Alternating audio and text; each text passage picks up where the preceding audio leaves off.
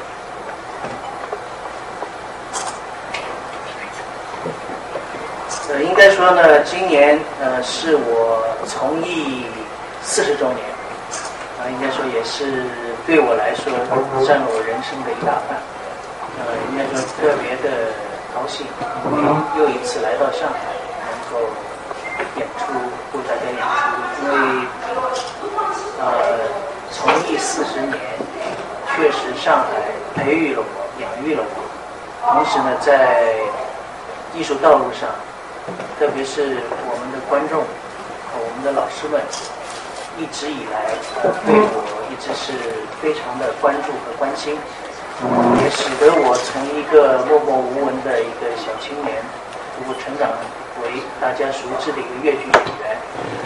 那么刚才主持人实际上已经说了，二零一零年呢，我去杭州，实际上也是因为像呃能够有更好的一个发展的空间，才做出了这样的一个决定。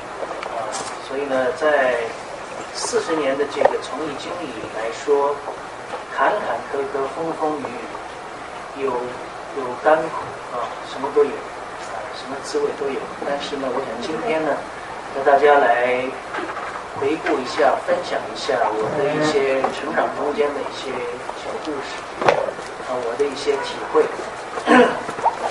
当然，我们后面还留一点时间，大家进行一些互动。我想，我是呃，我是一个来自于嘉定农村的上海嘉定农村的一个孩子。小学五年级的时候呢，就是进入了上海越剧院学馆学习。六年的这个学馆生涯确实让人难忘。呃，一九七四年七月十五号，我踏进了上海粤剧院。呃，我记得很清楚，当时是袁雪芬老师、徐玉兰老师、傅全香老师等等这些老师亲自把我们从这个每个学校、每个班级进行挑选，把我们招上。而当时的粤剧是处在一个呃不太就是不被重视。被江青指认为是靡靡之音，所以在十年文革中间，粤剧也是备受摧残。那么我们的粤剧的老艺老艺术家呢，应该说也是，呃，有的下放了，有的转行了，有的就是被批斗，有的被打倒。嗯，我记得我进粤剧院，呃，进进来考总复试的时候，就看到了粤剧院的这个。复兴西路十栋十六号这个走廊进去啊，全部是大字报，批斗袁雪芬的大字报。所以是那样的一个环境中间，我们进入了上海越剧院。而且那个当时呢，越剧是被杂乱单位，我们的艺术家们虽然我刚才讲到像徐兰、傅全香，呃这些老师们啊，都是在已经回来，但是呢不能教艺术。这些老师当时是干什么呢？都是做我们的生活老师。徐一兰老师经常是给我们晚上值班盖被子啊，傅老师经常背着我们去看医生啊，就是不能教艺术。所以当时我们也不知道身边的这些很多艺术家，他们的光环有多大，只知道这些就是我们的生活老师。在突然有一天，呃，《红楼梦》这个内部播放，带我们去看了那个电影《红楼梦》。我当时记得是在兰心大戏院，那个晚上，让我们所有的孩子都激动，因为什么呢？徐玉兰老师演的这个宝玉，王文娟老师演演的这个黛玉，啊，包括金彩峰老师、李玉英老师、周宝奎老师、徐天红老师，对这些艺术家，一夜之间，我们所认识的这些老师们突然。哇！你台上那么漂亮，那么这个有范儿啊！一下子他的看光环那么大，就这种感觉。但是呢，实际上作为我们当时这个班呢是越剧的男女合演班，也让我们一下子第一次有了一种不安，因为什么呢？我们看到的整个的电影里面的所有的角色全部是女的扮演。我们七四年进越剧院学馆的时候，只知道越剧应该是男男男女合演，因为我们看到的全部是男女合演的现代戏，《千重浪》啊，《浪里行》啊，最多是《磐石湾》改编的，对吧？因为我我也在《磐石湾》里面跟徐玉兰老师搭档，徐老师不能演男。他演的是阿婆，我演的是阿团，对吧，就是当时是这样的一种概念。中魂曲，范仁娟老师也是演的是一个。我像像这种突然的一种转变，实际上对我们这些呃男演员应该说是打击很大，我之后所看的一系列的电影全部是女子的，所以。我当时记得很清楚，在练唱腔的时候，没法唱完。十八相送对唱，唱不上去了，因为我们当时进去的时候练的都是什么？我排的第一个折子戏片段是《红灯记》，痛说革命家史，我演的是李玉和，大概人还没有围巾那么那么长。那个围巾围上去，围巾都拖到地上去，都是。然后后来又有《龙江颂》啊、《沙家浜》啊、《恩喜》啊那些啊，《七七白虎团》啊等等，我们都演了很多样板戏，就移植革命样板戏，所以根本对传统戏的概念是没有。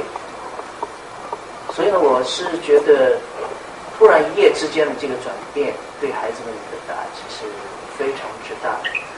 那么，我可以这样说，就是我从一个农村来的孩子，实际上我刚刚出道的时候，实际上是不被老师所看好的，因为又不会说话，长得又又瘦，一直是坐冷板凳，所以当时，呃，分行当，行当的分配恰恰。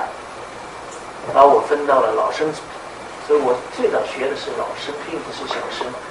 老生组的这个学习，但是事后我想想还是得益多，因为老生的这个咬字啊、唱腔的这种力度的这个训练，让我后来，比如说像唱《赵氏孤儿》啊，包括有些呃比较有阳刚气的有些戏的时候，啊，那就占了便宜。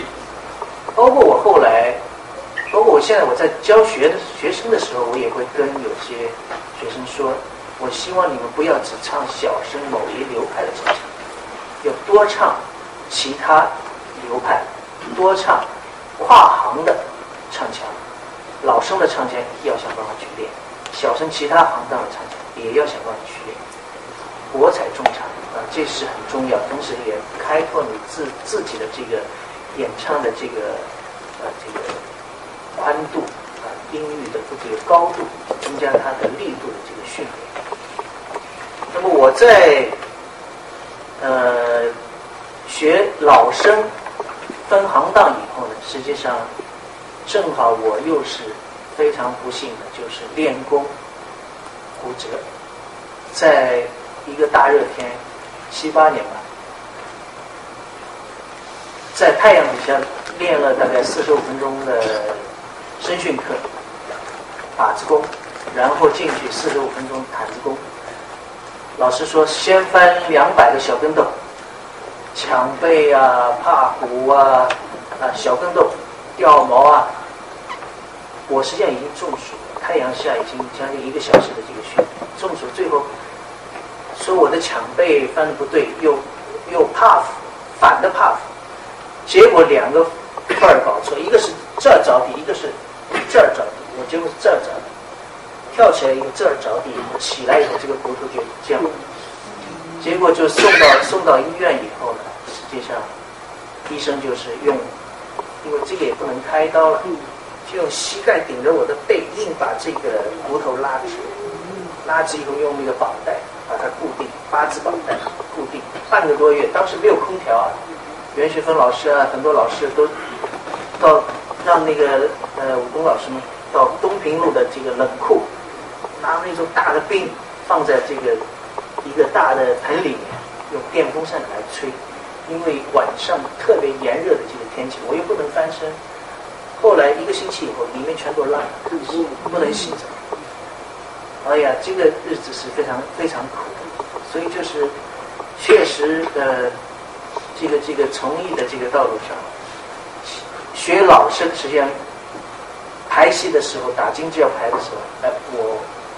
这个骨折了，要排老生戏的时候轮不到我，所以老生也没有很好的排到一些戏。恰恰在这个时候呢，我们被空出来的几个人呢，有机会排了一个什么呢？《柯朱记》，我不知道大家有没有记得这个戏是谁演的？王文娟老师和徐瑞发老师。那么我当时就演了这个《柯朱记》里面徐瑞发老师这个角色。哎。唱的是范派，他们说：“哎，这个赵志刚唱还不错嘛，要么索性让他就改行吧，改回小生组。就这样的一个机会，就是改回了小生组。恰恰正好要排呃追鱼这个大戏，那么说 A 组、B 组、C 组，反正要安排几组的嘛，那我就轮到了张真这个角色的 C 组。”这个恰恰是我的一个很重要的一个转机，因为在转到小生组以后呢，实际上我是一直在很勤奋的学习。呃，转到小生组，第一部大戏，那我肯定是全力以赴。但是我发现我没有任何的机会，因为老师排戏全部是排的是 A 组，偶尔排排 B 组，C 组你根本没机会排。你只只有一个机会，旁边看。但是恰恰我记得当时就是陈东文老师，实际上也是很关心我的一位老师啊。总看到哎，当时还是挺用功的，有的时候会主动的来跟我讲讲戏啊，怎么样啊？但是啊，你自己多去复习复习。所以 A 组会的，我基本都会。所以在，所以机遇就是这样来的，在。我记得很清楚，在我们这这个戏的首演是在交通大学。交通大学首演的时候，今天彩排，明天演出。那个演出大概当时演出都要一个星期十几天、二十几天，一个戏都要这样演。彩排完了以后，我是我彩排我在干嘛呢？我有跑龙套都轮不到，我在上面打字幕。我一边在打字幕，我一边在想。因为要是我上的话，我肯定也能够演好。我脑子里就就是这样想。结果演出结束以后，A 组就是黄增伟，急性阑尾炎开刀，送医院。哇，那这所有人都呆住了。明天演出怎么办？老师领导马上把 B 组、C 组找来。哎，那个 B 组演你你会不会？明天你你能不能上？现在大黄大黄生病了，倒下了，阑尾炎开刀，马上送医院。那个 B 组说我不会，呃，而且我后半场有很多开打，武打，那个追鱼后面武打很重，那那怎么办？老师说，哎，知道你会不会？我说我会，我会啊。那你明天明天直接上演出行吗？试试看。所以呢，这个就是一个机遇啊。第二天上午紧急排练，全剧连了一遍，主鼓板。下午在剧场把几场重要的戏搭配了一下，晚上直接上大戏。看完演出，领导老师们都兴奋，哎呦，这个小孩子真不容易。他说：“你你怎么会那个都都记得住了？”我说：“老师在排 A 组的时候，我都在看，我回去都要复习。”所以实际上就是我后来后来也想，就是真的是你做了一个有心人呢，呃，老天爷给了你一个机会啊，就是实际上是很公平的，你付付出多少，收获是早晚的事情。实际上我是只是。一个比较勤奋，可能可能付出的比人家多一些，但是呢，机遇来临的时候，我紧紧抓住。但是追鱼之后呢，实际上我又面临一个很大的困惑，就究竟是唱徐派还是唱范派？当时呢，正好有机会，那个陈奇老师来教楼台会。哎呀，我说这个太好了，我男孩子要要变声的嘛，我说还是唱范派，徐派太高了，所以呢，就从那个时候呢开始转学范派。楼台会排完呢，实际上我还是轮不到戏场。那个时候自己很苦恼，为什么同学们都是一个大戏一个大戏的唱？我当时像许杰啊、黄真伟啊，呃，很多演员都已经挑梁唱了很多大戏，我一个机会都没有。追鱼演了以后，实际上后来 A 组恢复了以后呢，A A 组和我轮流演出，啊，那么就是很希望再有自己的大戏。恰恰那个时候呢，尹桂芳演唱会来，这是我人生的又一个转折。所以呢，七九年的演唱会，因为整个的排练是在我们粤剧院学馆汾阳路一百五十号进行，所以在这个一个演唱会让我看到的是什么？我看到了一个半身不遂的一个老人，他的个人的那种魅力，因为呃，让我们很吃惊的是什么？现在是讲，比如说像像像这个周杰伦啊，什么有买票啊，大家抢票，刘德华啊，当时文化广场，这里有没有人去看？我这个建议，哎。不是，我是说尹桂芳演唱会，对吧？观众几天几夜通宵排练，五天五夜通宵，哎，都是老观众。我这个时候还轮不到唱尹派，我记得很清楚，就许杰是参加的，许杰是演的断桥和李平，对吧？李平，对吧？所以呢，就是尹桂芳演唱会让我们看到了尹派艺术的魅力，看到了一个。半身不遂的老人，他在观众中的地位和影响力，我当时就傻掉了。影派怎么这么好听？然后那那一刻起，我就开始学影派。然后呢，我我求我爸爸妈妈，我说能不能给我买一个城市里的同学每个人都有一个，我们农村的穷啊，没钱。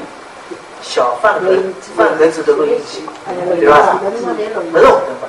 三洋、索尼，两百廿块，两百廿块那个凭票的。那么爷因为就是说是是是在那个呃镇政府里面工作的，所以他有机会搞得到这个票子，凭票供应，两百二十块买了一个小的饭盒子录音机。对啊，我爸爸当时是工资四十二块，我妈妈是三十七块，对吧？然后所以实际上拿出了他们几个月的这个工资来给我买了这个录音机，所以我就特别的刻苦。呃，我记得当时为了听这个这个录音，我把那天我们做艺术人文。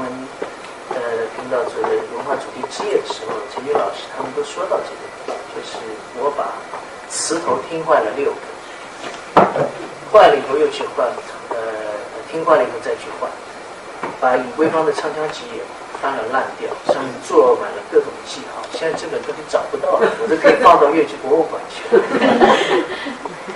呃，确实就是小时候的这这些刻苦努力，呃，历历在目。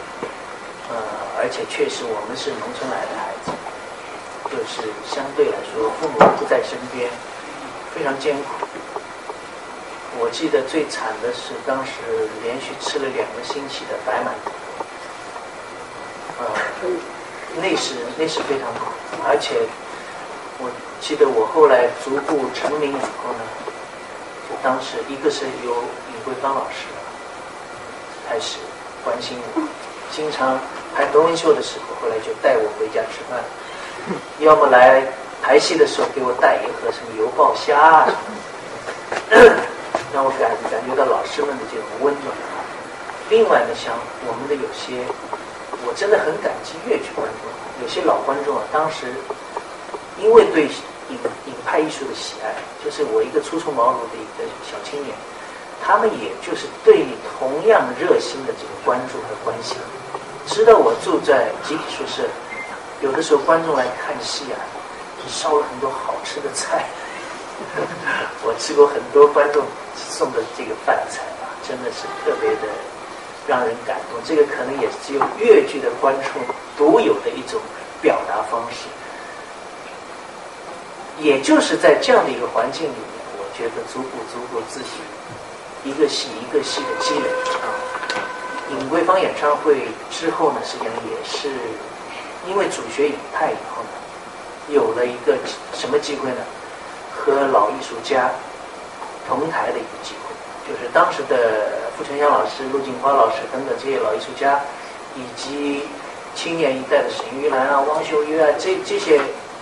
呃，艺术家他们演出的时候呢，我们青年演员去就去每个折子戏中间去垫抵档子，因为去也可以去清唱，所以呢，在这个里面，在沪西工人文化馆纳凉晚会，搿辰光侪欢喜草大草坪高头纳凉晚会，天热的辰光，纳凉晚会的辰光呢，主持人上去报。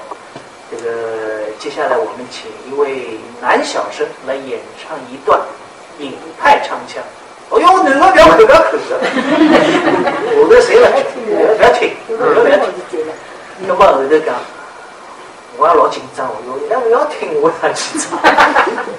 这个何文秀选段伤员法，哎呦，文秀，给我们听听。我想想不到，我两句一唱，如你大地的银杏，两句一唱，满堂彩，我是个吓了一跳。结果一段何文秀唱完以后呢，再来一张，大家都在叫。我我说我只有准备了一个，我的吉他老师要一张，来再来一张。好，那么我说我因为陆锦华老师正好也教过我们那个钱建功的这个。不知道国足终于好，那我说我唱一段陆派的唱腔。好了，一段陆派的《前剑故》唱完，又下不来。再来，然后我说主持人。也说再来一个，再来一个，没有准备呀，那怎么办？再去跟乐队的老师商量。那我说，给我们再唱四句范派的《楼台会》。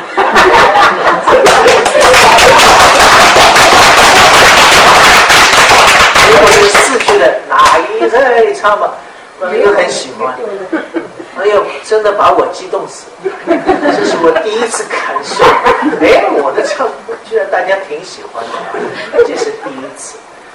后来我们在那个闵行一个一个重型机机械厂演出，我演的是演的是楼台会，楼台会演完了，突然有人传条子，我们领导来找我，哎。是讲有 个人小侬要清唱，讲侬那个商业房去唱了老厉害，那哪能唱的？我我衣裳没带，这个是这个老流行。对，有一次看我讲不正路啊，一个工人帮的，你衬衫嘛脱，我一家不弄走。结果我就穿着这个工人的一件衬衫，短袖衬衫，上去清唱了两段，同样受到了很热烈的欢迎。好了，一回来以后，傅春香老师马上去跟杨老师说：“哎呀，那个谢亚军的唱的蛮好的。好了，杨老师后来就是有，终于是院长嘛，跟吴成吴成老师啊、徐静老师啊几个副院长，哎，这个小鬼既然唱的不错，我们给他这个排排戏啊，真要给我排何文秀，这个哭牌算命，就两折子戏，恰恰上海电视台搞越剧中青年演员刘派演唱会，这个时候呢，到。因为每个流派都要有一个中年演员，有个青年演员，唯独影派当时没有青年演员。这个林林小芳老师带的中年一代，青年没有人怎么办？所以他们找到上海粤剧，你们有没有唱影派？正好那个时候我刚刚影派唱出来，有这样的一个机遇，所以就是机遇巧合了，就是把我电视台的赵慧娟老师、崔杰老师他们几个老师把我带到了尹桂芳老师家。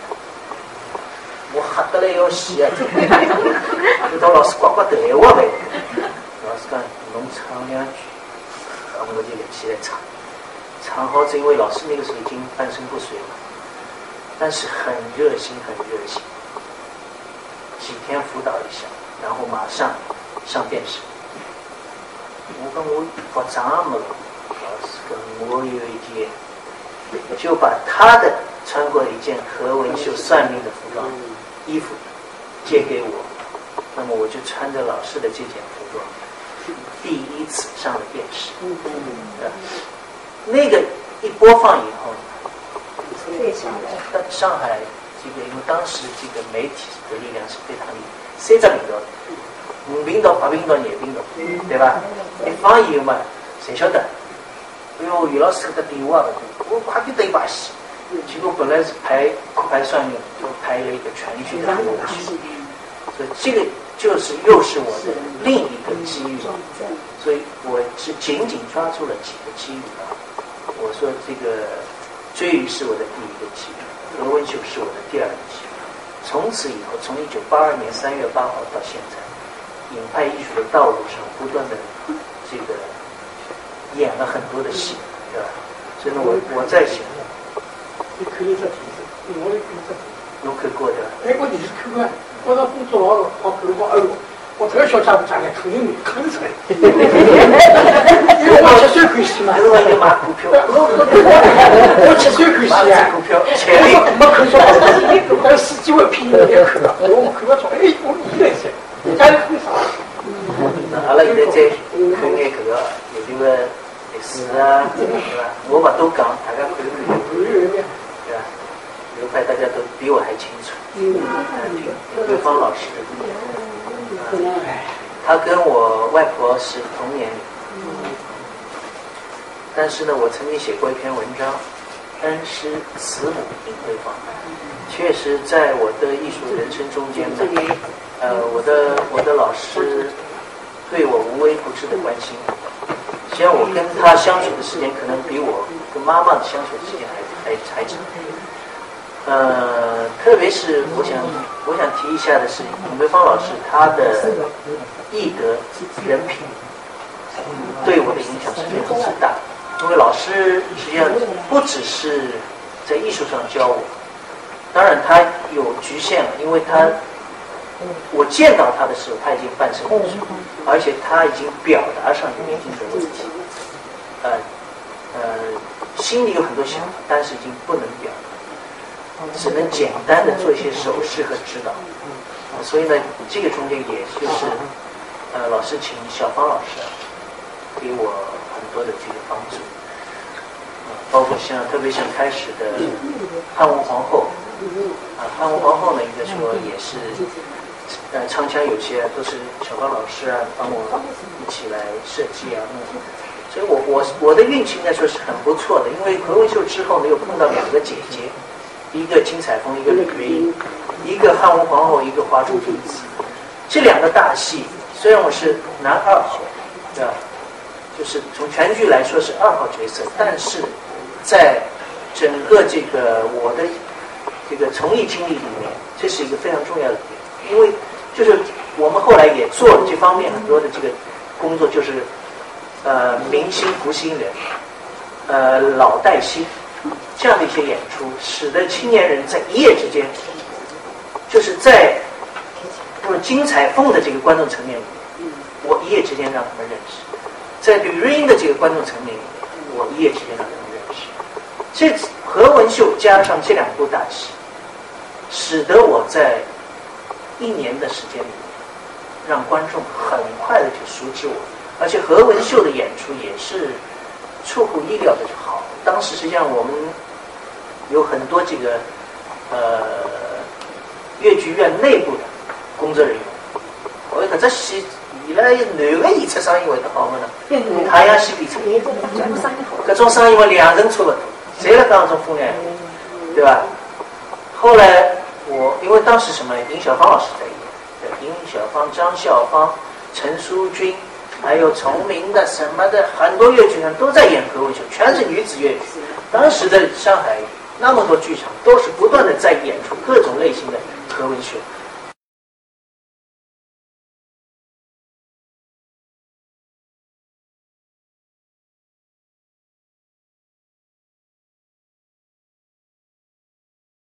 那我要去这五公斤，人家就就觉得肯定不会的。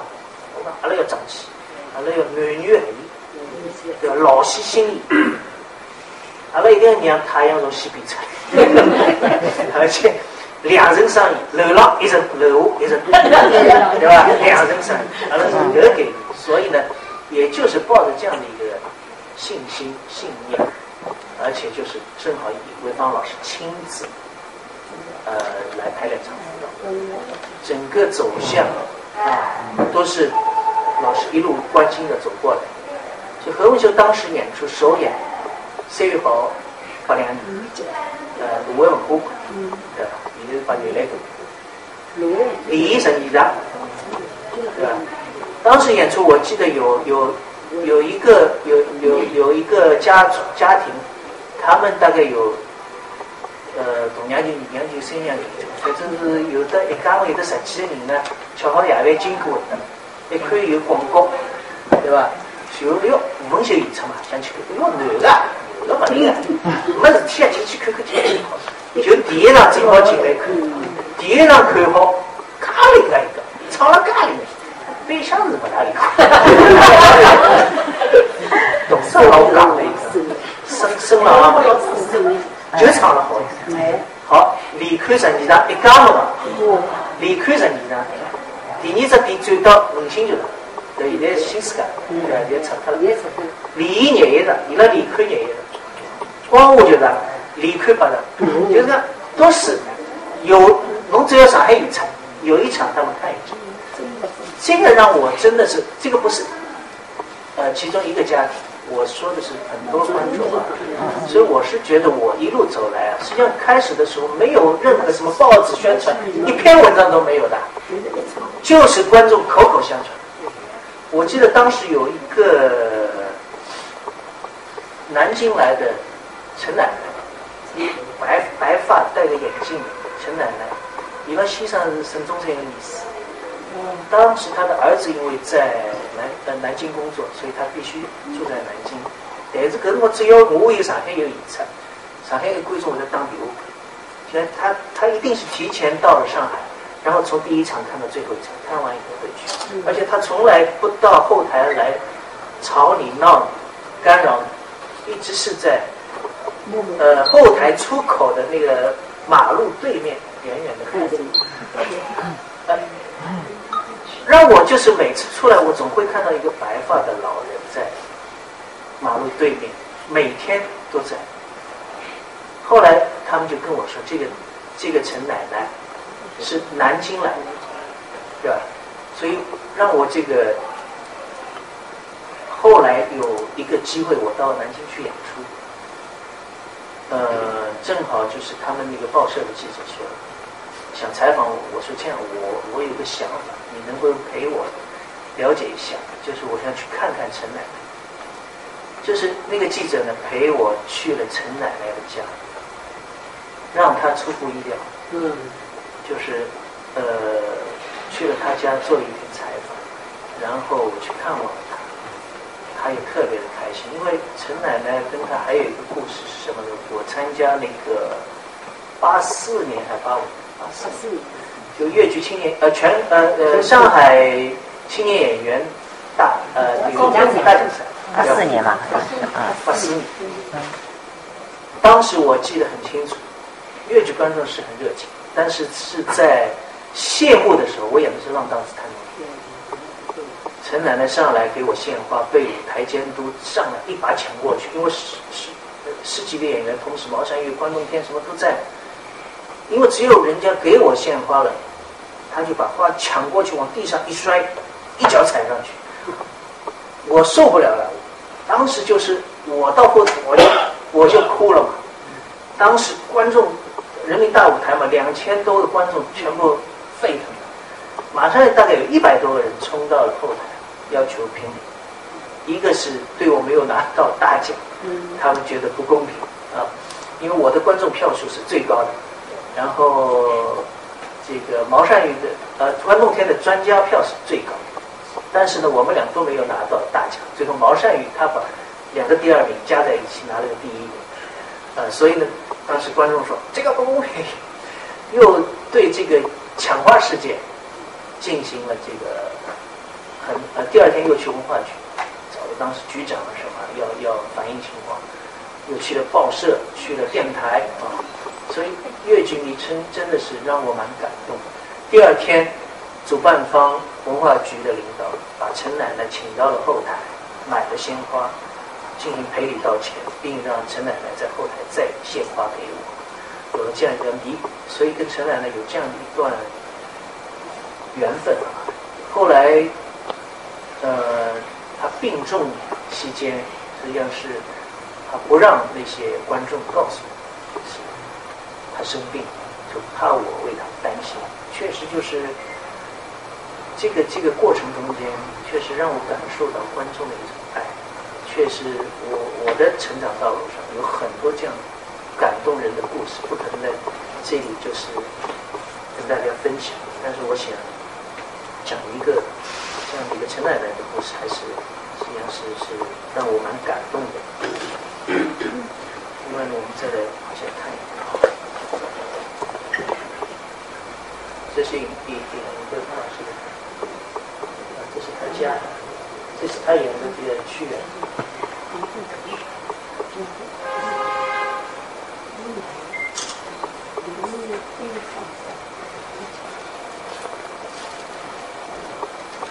继承影派，这过程中间一个比较呃重要的一个环节，因为当时一九九九年就是有这样的一个机遇呢，就是要排这个。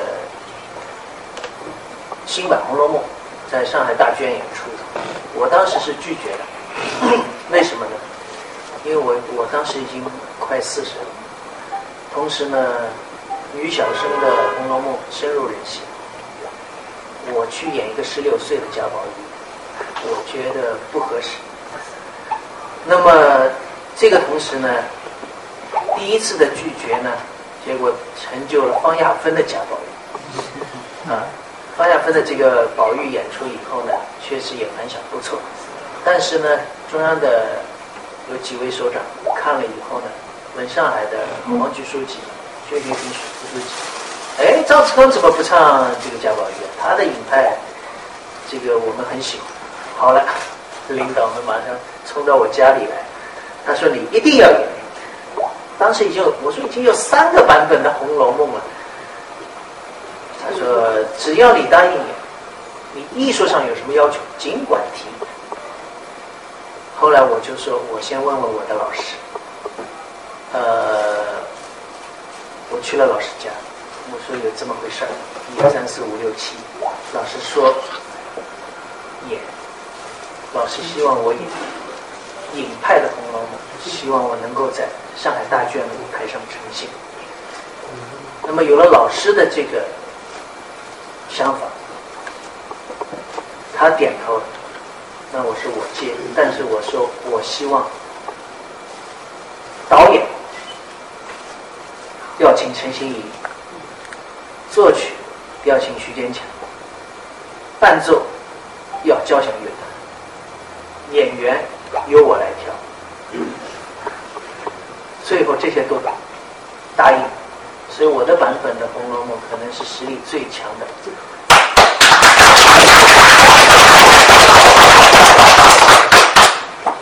呃，我和方雅芬的宝黛，单养平的元妃，这个王志平的王熙凤，呃，郑国凤的机关，啊、这些角色，他们一个版本里面可能集中不了那么多的，但是演出之后，而且我们的元妃省亲也是做了很大的调整，因为我把我跟陈欣怡导演把芳华乐剧团演出的影派版本的《红楼梦》里面的有些片段，把它揉进去，包括对宝玉的黛玉的这个走向也进行了微调。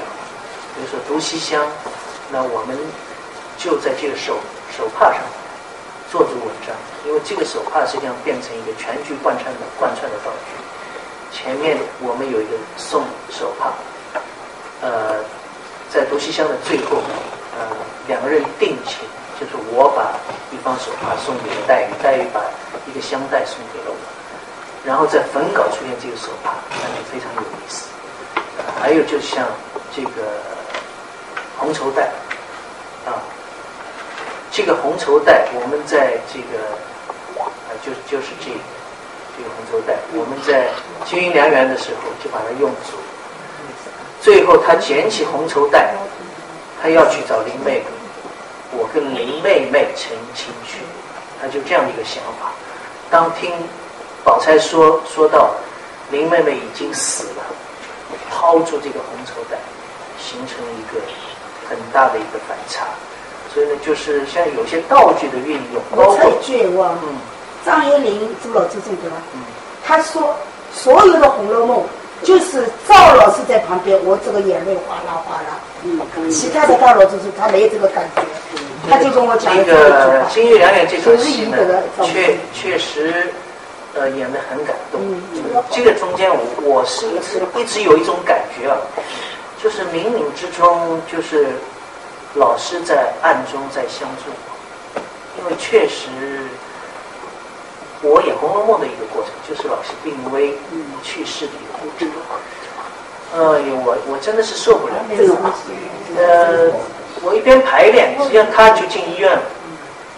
进医院以后，我在排练间歇去看他，实际上他后期已经很痛苦，喉管切开，他不能根本不能讲话。但每次去呢，他都会捏着我的手，很用力很用力，我感觉到他右手不能动，左手，然后还会这个这个比划一些动作，都是面带微笑。让我心里特别难受。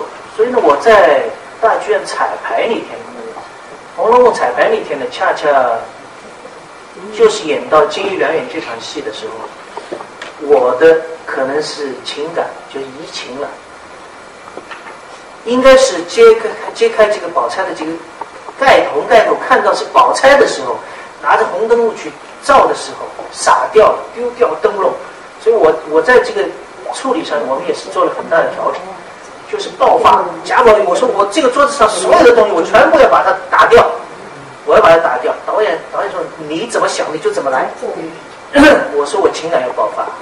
最后，当我冲上去，看着宝姐姐，这这个时候黛玉的主题音乐出现，我应该啊翻身冲到台前的时候，应该脑子里出现黛玉躺在病榻上，但是我脑子里出现鬼方老师，哦，我就想他躺在华华山医院的感觉，哎呀，我受不了，移情了这个情。接下来的戏就演的哭的稀里哗啦一塌糊涂，完全爆发，情感完完全忘我的一种状态。满台没有一个不哭，台两边全在哭。所以张海林为什么这样说？实际上，包括葛佩玉啊，什么旁边所有的人，等我这场戏演完，我自己哭的不行了，下去抢抢下一场别离。再给我旁边抢场的服装老师以及几个像吴敏啊、杨婷娜几个几个小小演员，当时都帮我抢场。老师你不要哭，老师你不要，他们自己拼命在哭。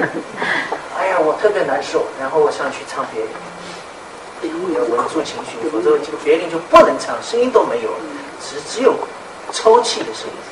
但是等到我要起唱的时候，台两边全是人，全在 全在抽鼻子。哎呦，我真的受不了。台下王永吉。也在擦啊，然后那个最后面那个灯光监易天夫灯光设计，他妈的这小子，我我这这场排练完了，所有的人到饭店吃饭，地下对吧？大剧院的地下，看着我的眼睛全是红的，陈心怡一把抱住我。说了一句话：“他说，金刚，你会成为一个大艺术家。”他就说了。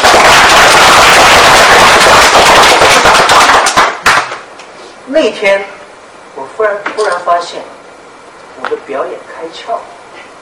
以前只是在模仿，那天我懂了，怎么样从内心去体验、去体会。啊，话剧很多，这个演员。他讲体验，越剧演员可能戏曲演员更多的学外部的可能更多，怎么去挖掘你内心的情感，这些点相对是比较强。所以呢，我我从《红楼梦》那天开始，我忽然懂了很多东西。所以呢，也也也有的观众们、朋友们说：“哎，从《红楼梦》之后，你的表演有了一个质的变是不是老师把他的神给你？”也有观众说：“你好像长得比以前漂亮多了，越越来越像影桂芳的。”所以冥冥之中有些东西你不得不信。呃，我也觉得，我就应该是为影派艺术而生。所以呢，就是也老师一路这个搀扶，所以我更有这个义务和责任啊，能够把影派艺术去很好的去发扬。看一些照片，何文秀《沙漠王子》浪荡子。浪荡子呢，实际上是让我获得了全国越剧电视大奖赛的呃小生组的第一，确实也是奠定了这个基础。这个传奇所期，同时呢，我们后来也开始尝试，就是《王子复仇记》呃 h o l y 对吧？外国的一些剧的改编。一九九四年的呃上海国际莎士比亚戏剧节上，我们这个《王子复仇记》受到很多观众的这个喜欢。然后呢，我们在后来呢又开始进行一些突破。为什么呢？我我我我自己很困惑，就是很痛苦的一个点在哪里？就是随便你怎么演，有一部分观众。还有我们越剧的有些专家，他总是说，嫂子刚唱来唱去，唱唱了没，但是呢，总是离不开女子越剧的范畴。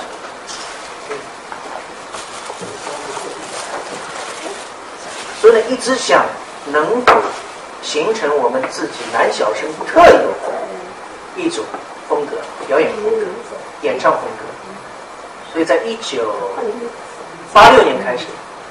八五年我排了《浪荡子》，八六年实际上我排了《双枪陆文龙》，尝试着文武的这个戏路。呃，应该说，后来我们这个戏被绍兴小百花的吴花他们移植过去。呃，现在当然就是他们这个戏也是一个看家戏之一啊。但是当时对南市影剧院是首演，来，所以这些都是我的最忠实的。一样的。呃，就是双江论文，我们当时请了很多京剧界的好的老师来教授。第一，呃，序幕实际上八大锤，除大战朱仙镇，我这个双枪，还有很多抛接，嗯，双枪接，但是那个舞台太花了，不像京剧，就大白光，枪也是这个白和红，对吧？我们是上面是闪光的纸，又是各种各样的花的光，我枪丢上去转身枪没有，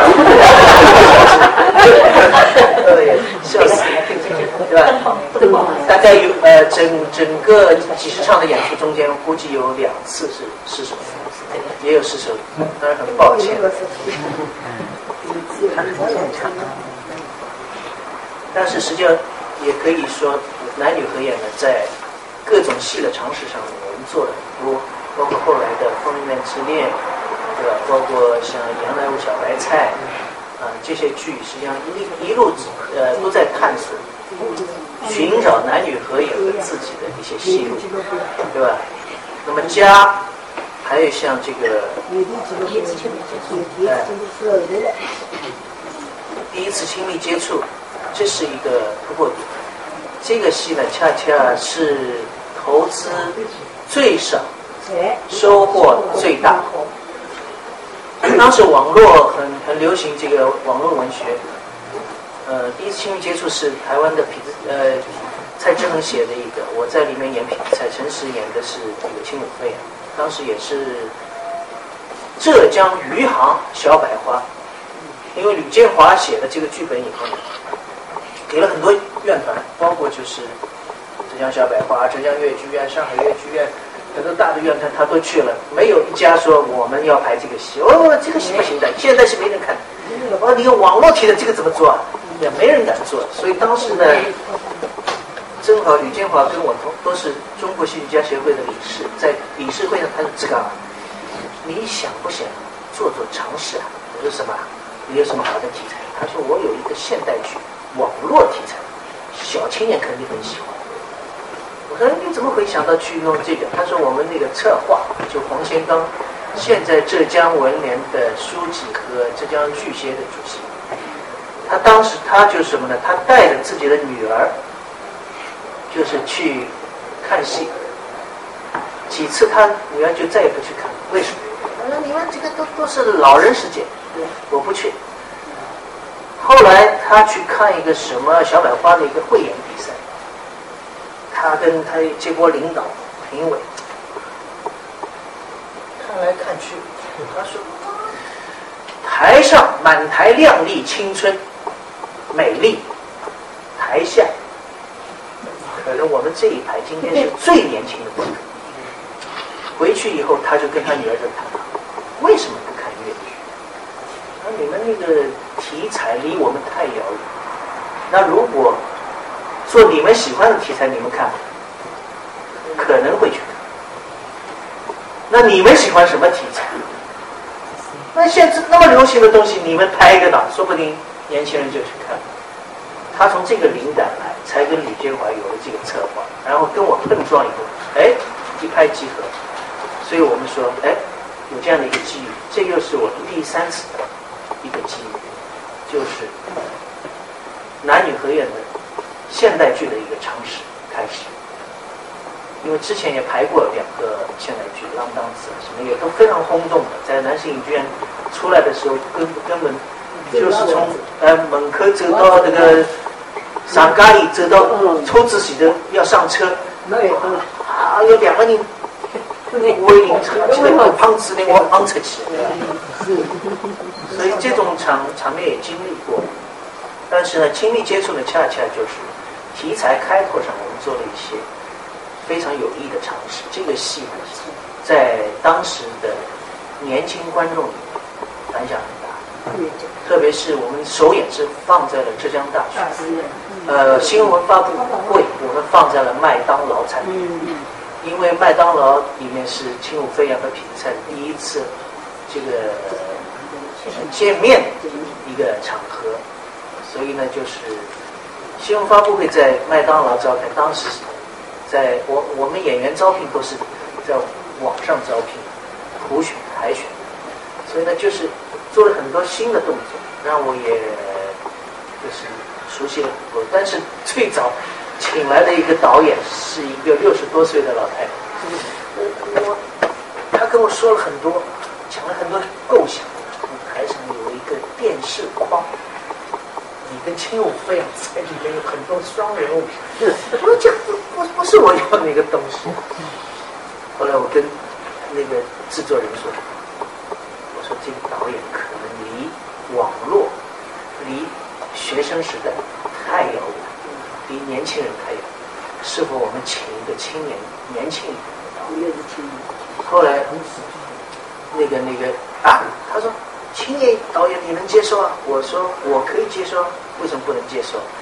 所以呢，就是从当时从浙江爸爸从吃过过徐类比，他们说好像没有合适的。我说我推荐一个人，徐静，沪剧的毛善宇的同学，对吧？同时呢，他在上海戏剧学院学了七年导演，呃，硕士刚刚读完。我说他对舞台又很熟悉，网络又很熟悉。榕树下的网站，他刚刚排了两个亲密接触的片段，话剧片段，对这个戏有熟悉，对学生学校生活有熟悉。我说又是我的好哥们，把他请过来。他说啊，你能接受徐静做你的导演？我说这个有什么关系呢？我们一起来探讨。我说你这个戏反正投资也不大，我们只有三十万的投资。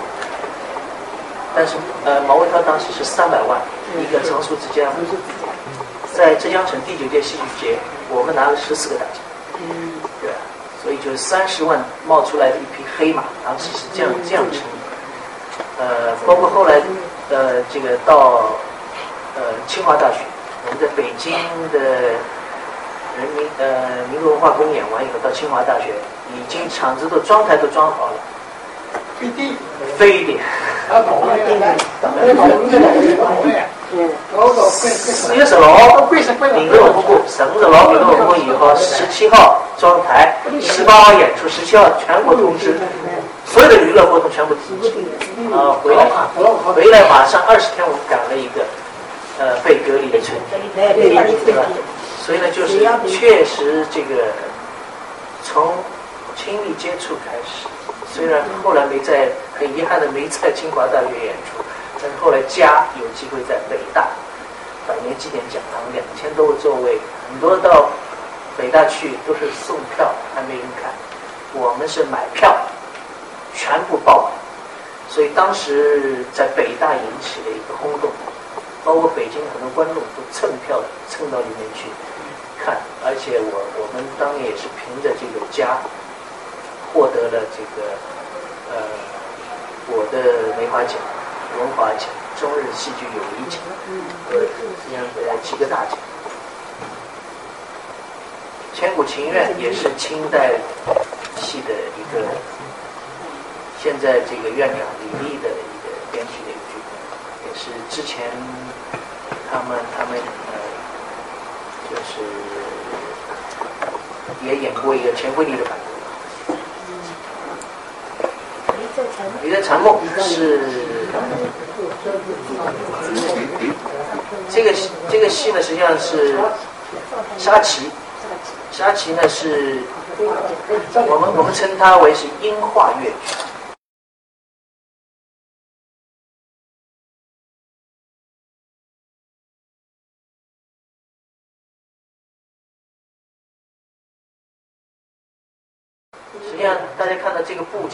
像一块画。我们在这个画板上画出很多很漂亮的东西。当时这个剧呢，也是拿到了中国戏剧节的，呃，我是戏剧节的优秀演员奖，有很多很很好听的唱腔。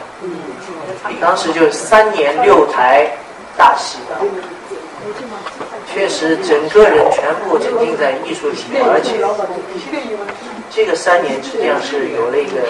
很大的一个《赵氏孤儿》，恰恰也是这个三年中，呃，一部很重要的作品，也是男女合演的一个很重要的作品。这部戏当时被这个，实际上我我要排的时候，袁雪芬老师啊，傅传香老师都反对，因为他说这个，他们都说这不是粤剧本体的剧就按剧剧目。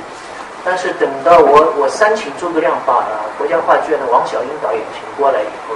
等我们排出来，在我们上海乐剧呢排练厅合成连排的时候，看完这个两位老师都非常兴奋，袁老师、傅老师都非常兴奋。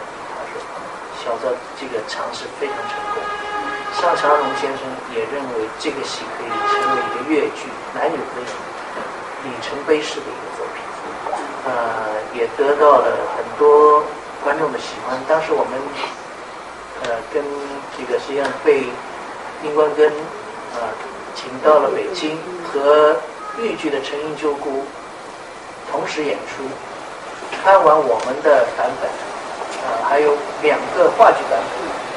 呃田金星和林兆华的《赵氏孤儿》，很多人都说这个版本的这个陈英是最可爱的，这个版本是最喜欢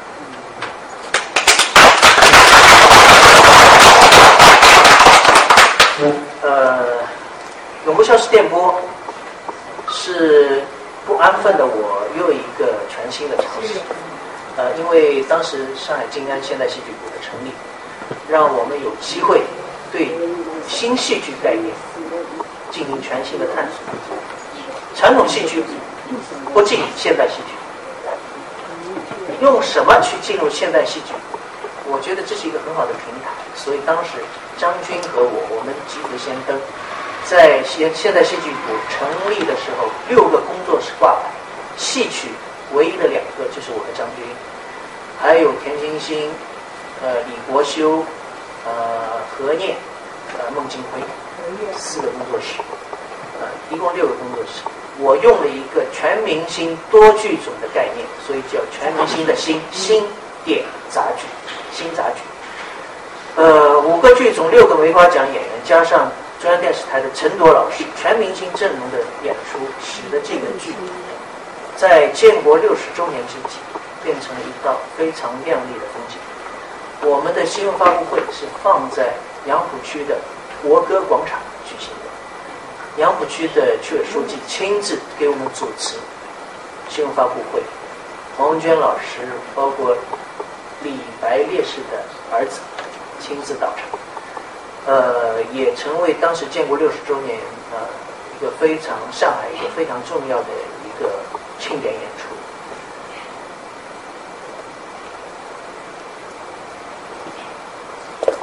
这个是我后来做的一个镜像红楼。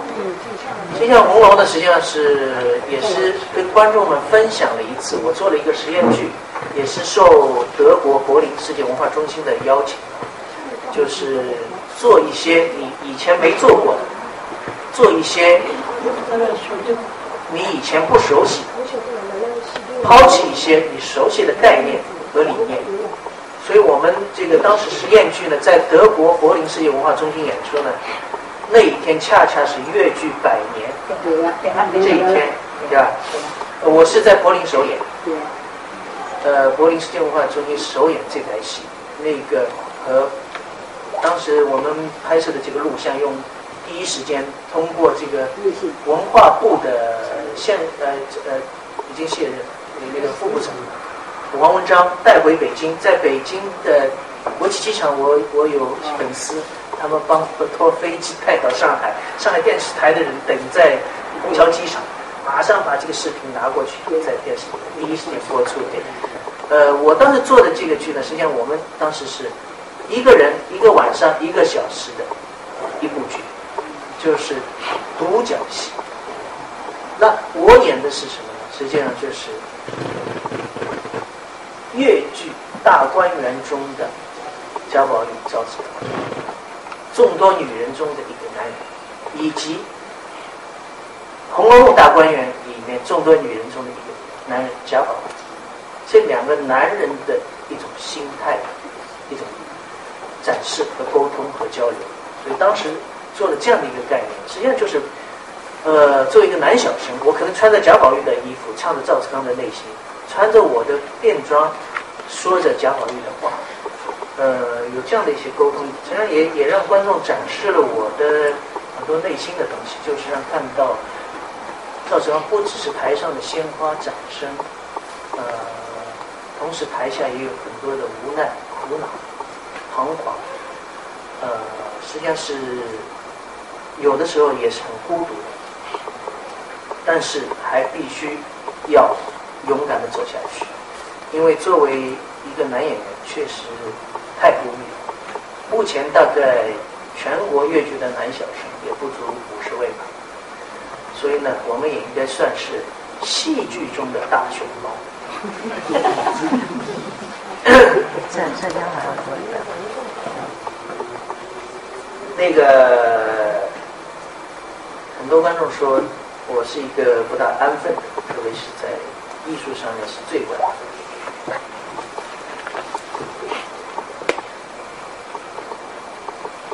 二零一零年，恰恰我跟受到杭州这个政府的邀请，在和他们呃合作了一部剧，就是赖声川先生的和黄磊、孙俪一起合作的话剧越剧混搭版《暗新暗恋桃花源》。这部剧的排练演出，恰恰也接触了杭州市政府的很多高层，他们在呃跟我们一起共同庆祝赖声川落户杭州的同时，向我发出了邀请。他说：“赵老师，只要你答应来，条件由你开。”确实，这种气度啊，让我非常感动。在上海当时也有一定的局限，我觉得到了一定的瓶颈，而且当时的领导们说：“我说你们为什么有这样的一些想法，要把全国的一些文化名人都请到杭州来？杭州是一个历史文化名城，但是近些年来很少有历史文化名人的出现。”他说：“你们的到来，五十年以后、一百年以后，你们就是杭州的历史。”我想，哎，这好像有点道理。而且确实，他们的很多筑巢引凤的政策非常吸引人，所以呢，才有了这样的一个想法。跟陈实一起，我们在二零一零年七月份落户杭州，在运河边，现在在申遗，呃，成立了造势工坊。傅义昌是一个皇家粮仓，北京有南新仓，杭州有富义昌。傅义昌在乾隆年间是非常，就是所有的粮食都从这儿马头转运运河运到北京，所以它是一个粮仓。所以我我们当时去的时候，已经变成了一个时尚创意空间，很多艺术家入驻。那么我觉得这是一个粮仓，我们也是让它成为一个精神粮仓啊。所以呢，我赵氏工坊没有去到西溪湿地，最后落在了运河边的皇家粮仓。呃，落户以后，实际上我们赵氏工坊开张，市委副书记亲自剪彩，非常重视。我跟孟京辉是同一天在杭州成立工作室，上半场是我。我的完了以后，他们马上领导们赶到 这个白马湖去参加孟京辉的工作室的落成。呃，成立以后，我和陈实实际上已经排了有四台大戏，大家可以看到，三年四部大戏，很辛苦。山水皇宫啊是杭州市长亲自抓的一部大戏。那个曾经，呃，二零一二年，杭州市长邵战伟带着我们去了台湾演出，正好两岸合璧《富春山居图》，我演的就是《富春山居图》的这个作者黄公望，陈实演的是黄公望的妻子莫言，在台湾的高雄、呃南投等地演出广受好评，呃，可惜这个戏演出太少。也没有机会来上海演出。呃，那个市长呢，也是在去年两会的时候，在北京两会期间，心脏病发过世的这个烧伤的事情，非常可惜，是一个很好的人。我呢是从，你看，这个是年年轻时候两人的，这个这个是赵孟，赵孟頫老师就是呃以笔定情，这两个人。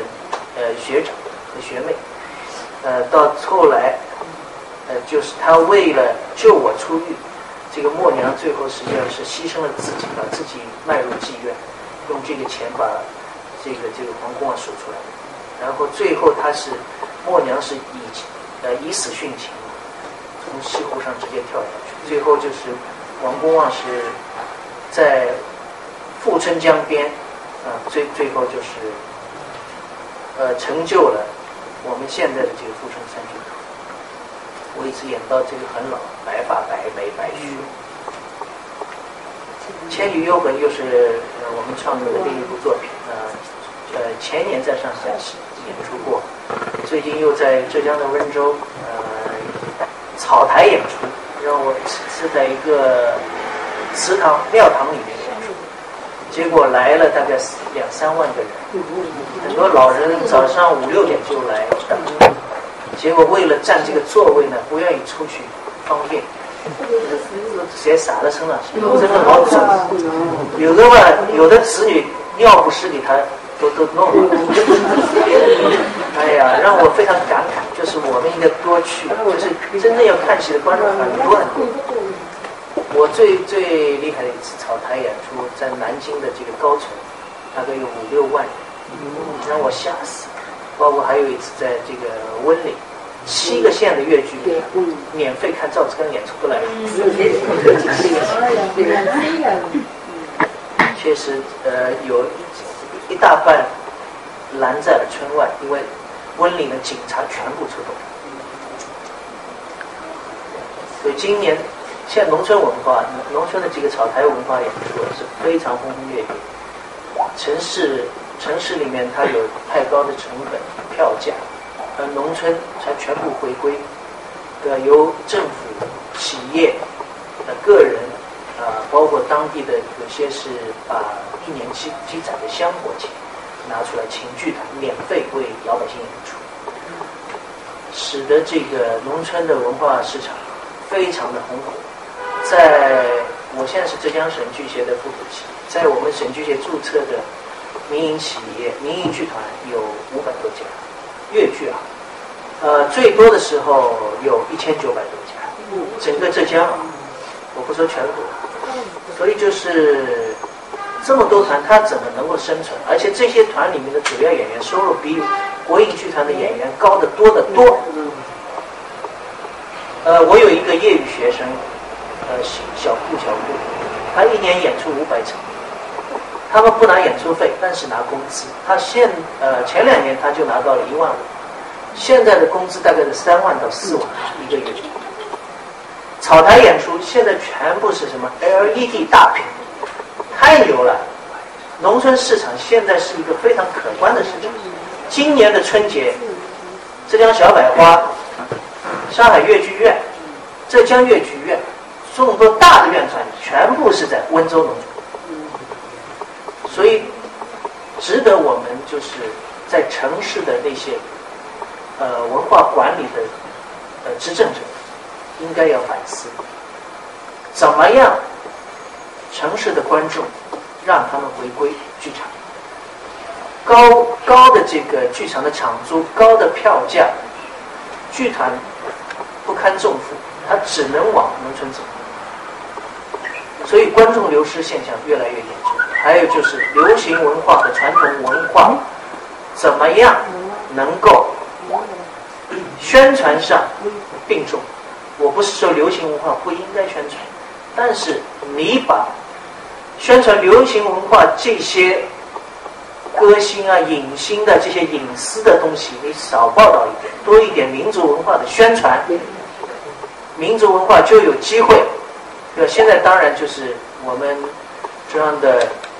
从这个习主席开始，对吧？在重视传统文化、传统艺术、的国学、孔子文化、道德，这些都提到议事日程上来。一个民族、一个国家没有信仰，缺失信仰、缺失道德，那是很可怕的事情。但是我们的传统文化，我们说最早他是高台教化。实际上，他就是一直在做着真善美教育人们的一个工作。我们我们很多戏，比如说像《玉簪》，它就是尊敬公婆啊，什么很多道理呀、对吧？尊老爱幼啊，这些道理都是在农，特别在农村，都是在戏台上学会的。所以我觉得现在对传统文化的重呃这个重视还不晚，你再下去真的是很可怕。现在年轻的一代，呃，谈谈谈话的这个绝大部分都是很物质、很自私，呃，很多好的传统美德应该再把它拿回来。那我觉得把年轻人请回到剧场、剧院。演出一些健康向上、具有一定在欣赏艺术的同时有一定教育意义的这些剧，啊，我相信都能够让他们有有所感受。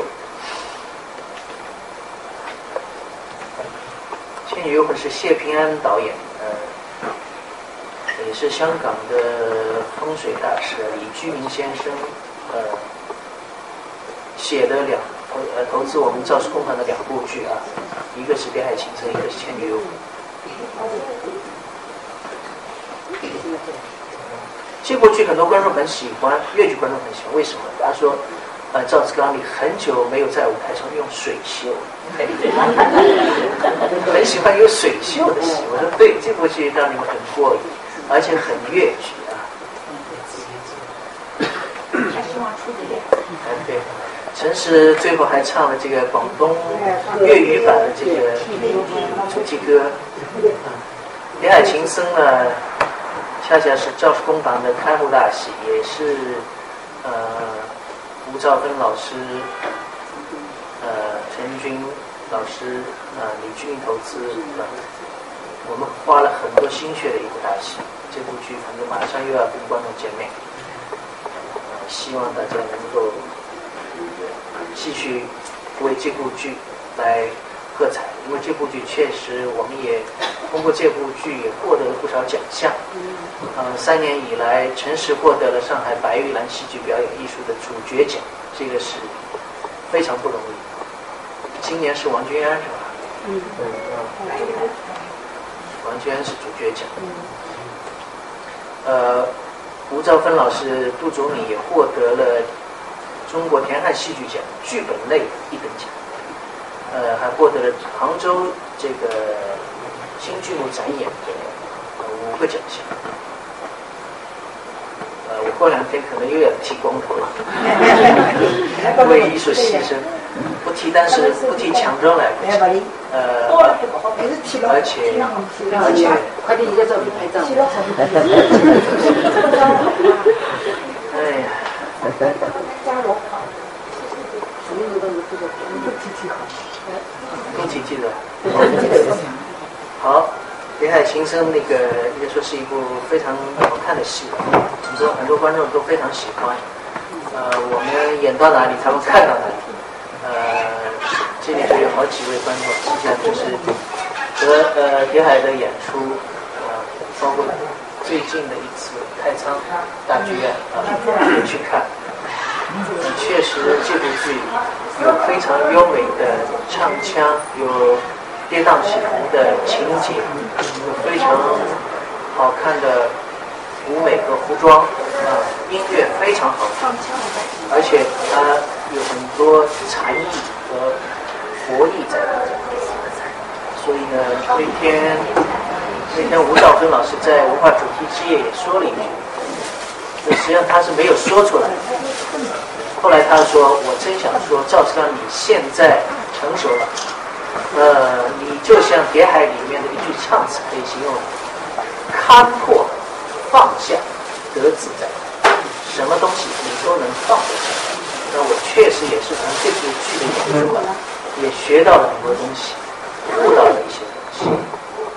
何文秀呢，是可以说。”这是我很多年以前的，因为八二年演出以后，实际上当年就演了一百多场，呃，我估计千把场总这么多年，但是很多年没演，这次能够，你看那时候瘦的要死，瘦啊，而且这个这个动作形体身段都不咋地。我首场演出完了以后，你会帮助老师在台下看了气死，这面孔火了，嘎难困，这手伸出来不着急，所以我印象很深刻，老师，不要笑我，真的，都就是这样的一个过程，从什么也不懂啊，而且就是很少有机会上台，一直到现在啊，能够经历那么多，确实也让自己就是一直想想想到很多老师们、观众们、朋友们的这个支持，才让我一步步走到现在。这是兰陵老师他们这个张颖啊、金飞啊特地设计的这个服装。都是非常漂亮。呃，陈实在这几部戏里面，应该说也是非常出彩的。那个特别这个何文秀里面的王兰英，我们做了很大的调整。陈实也觉得不满足了，提了很多的想法，我觉得非常有道理。所以跟导演，包括在剧本也请杜祖敏进行了一定的加工。因为我们也在这次的演出之前特地采访了许金才老师，他当年和尹桂芳老师搭档，我们让他谈谈演王兰英的想法。但是许金才老师当时，呃，他他就说了一句，包括毛盛奎老师，我们都采采访他演张鹏的，哎，他他就说了一个什么点呢？他说。王兰英就是一个大配角，尹桂芳太强了。配不了，我配李金凤没演过王兰英，对，李金凤没有，没有演过王兰英。谈其所其是李金凤。那个，所以呢，王兰英我们这次也是做了一个全新的一个调整。王兰英让她。变被动为主动，包括也加强他上京赶考、啊上京告状等等一些戏份啊，让王兰英和何文秀能够作为男女主角在舞台上同时出彩。同时呢，呃，我也要说说，就是跟我们合作的这个团队，现在像虽然赵氏工坊成立以后呢，我们没有自己的院团。没有自己的班底，这个呢，也从某某种角度来说呢，都是有好有坏。因为在体制内，呃，确实有很多的方便，但是主动权不够。很多演员想演的戏、想排的戏，不是你想演就能给你，你想排就能给你排。我们现在主动性足够，想演就演。想休息就休息，呃，但是呢，确实也带来一定的被动，那就是你没有自己的班底。呃，当然我们也可以去组建一个自己的班，但是会非常花精力。就我们觉得用一种呃项目制的一个模式的合作，也是可能现在在体制改革嘛，也是非常好的一种尝试。呃，我们合作过已经有几个班底，黄月的宁波小百花，阜阳这个越剧传习院，啊，已经有三个院团。那么接下来估计还会更多，还有其他几个院团最近也在跟我们接洽，啊，愿意跟我们再合作啊。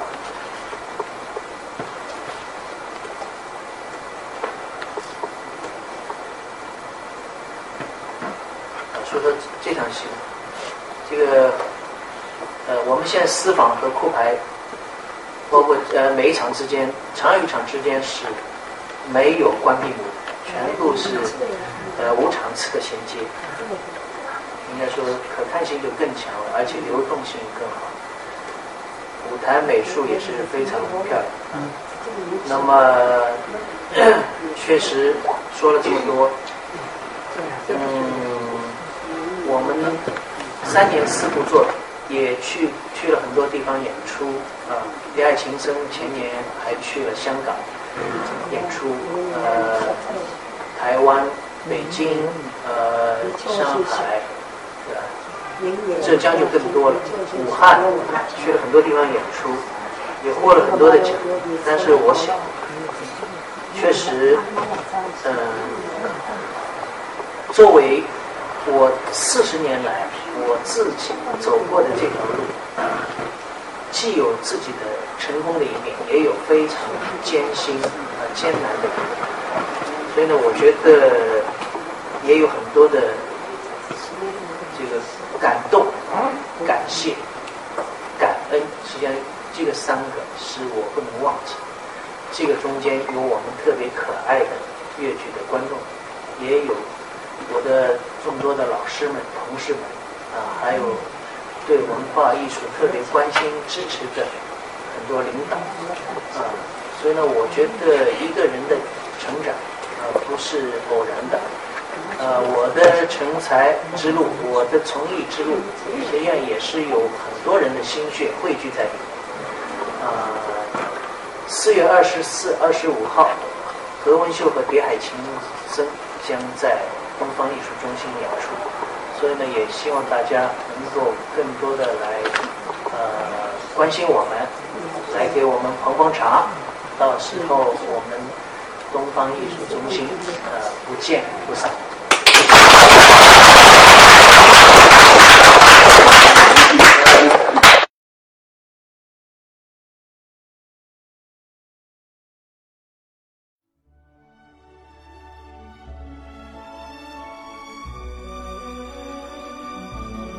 感谢聆听本期复兴论坛。本论坛由复旦大学儒学文化研究中心提供学术支持，欢迎您关注复兴论坛的微信、新浪微博及豆瓣小站。复兴论坛主页三 w 点复兴 Chinese 点 cn，我们将向您推送更全面的资讯及更优质的论坛。